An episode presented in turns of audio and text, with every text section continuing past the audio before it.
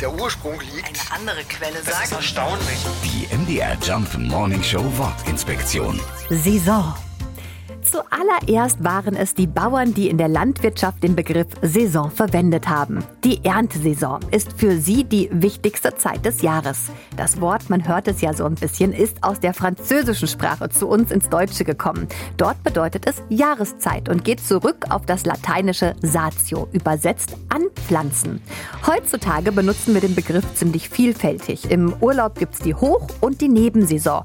Klamotten werden jeweils neu zur Sommer- oder Wintersaison rausgebracht. Und morgen wissen wir dann, wer am Ende dieser verrückten Bundesliga-Saison tatsächlich ganz oben steht. Die MDR Jump Morning Show Wortinspektion. Jeden Morgen um 6.20 Uhr und 8.20 Uhr und jederzeit in der ARD Audiothek.